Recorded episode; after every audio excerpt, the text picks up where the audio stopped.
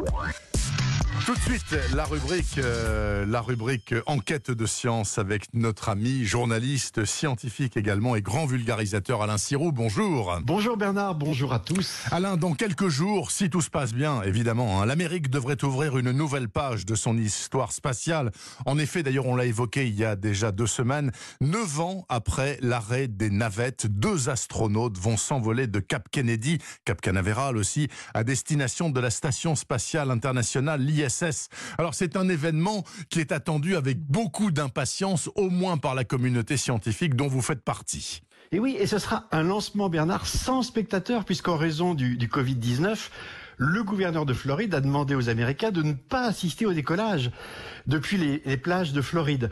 Donc ce sont des, des, centaines de millions de personnes dans le monde qui vont suivre à la télévision et sur le web un compte à rebours historique dont l'enjeu est là. Je cite le patron de la NASA, Jim Bridenstine, dont l'enjeu est de lancer des astronautes américains sur des fusées américaines depuis le sol américain.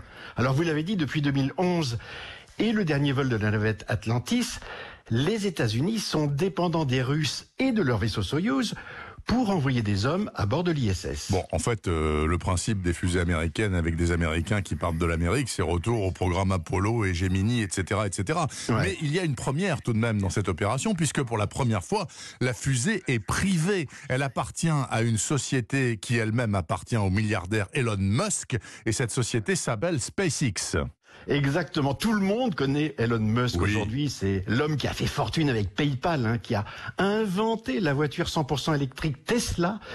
Un homme adulé, décrié autant pour ses idées originales que pour ses absences de scrupules. Et aujourd'hui, Elon Musk, le visage du New Space, dont les fusées sont au domaine euh, du transport spatial, ce que la société Uber est au taxi. Donc nous devrions voir vendredi soir deux astronautes de la NASA, très expérimentés, s'installer dans une nouvelle capsule baptisée Crew Dragon, décoller avec la fusée Falcon 9 de SpaceX et s'amarrer 24 heures plus tard à l'ISS. Donc c'est un vol de qualification. Ouais. Et s'il réussit, eh bien la NASA aura tourné la page d'un des épisodes les plus douloureux de son histoire, à savoir la tragédie des navettes spatiales. Oui, il y a eu beaucoup, beaucoup de tragédies dans ce domaine. Alors, on va voir ces hommes partir dans une capsule comme à l'époque d'Apollo, hein, j'en parlais à l'instant. L'idée d'un avion spatial, Alain Sirou, est-ce que cette idée est définitivement abandonnée? Oui, c'est certain. Trop complexe, trop dangereux et finalement pas réutilisable comme on l'avait imaginé au départ. Oui. Songez qu'il fallait, à la fin du programme, dépenser un milliard de dollars pour relancer une navette. Alors la capsule, elle, elle a fait ses preuves. En tout cas, en, cas de problème au décollage, elle peut s'éjecter, sauver les astronautes, comme ce fut le cas à Baïkonour il y a deux ans avec un Soyouz dont la fusée était déficiente. Même chose pour le retour. En cas de panne, sa forme conique et son bouclier lui assurent une chute, comme on dit, balistique. Oui. C'est viril, certes, mais tout le monde est en sécurité. Tous les pays ont retenu cette solution. La Chine, l'Inde, la Russie et aujourd'hui les États-Unis. J'ai encore une question, Alain Sirou. Pourquoi la NASA fait-elle appel à une société privée? J'imagine que c'est une question de gros sous. Peut-être qu'il n'y a plus d'argent public pour la NASA. Mais est-ce que ce n'est pas une nouvelle dépendance? En fait, c'est une nouvelle époque, Bernard, avec deux axes stratégiques importants. D'abord, il est fait appel à ce qu'on appelle des fournisseurs d'accès privés. Euh, SpaceX est le premier en lice, mais son concurrent Boeing arrive dans les mois qui viennent avec euh, sa capsule Starliner. Et puis on verra la capsule Orion de Lockheed Martin avec une participation européenne pour des vols vers la Lune.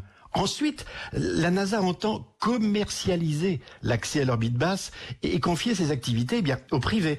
Alors, ce seront des, des vols pour des touristes, euh, on verra un hôtel accroché à l'ISS, ou, ou, même des films comme le nouvel épisode de Mission Impossible avec Tom Cruise mmh. qui a été annoncé tout récemment par la NASA.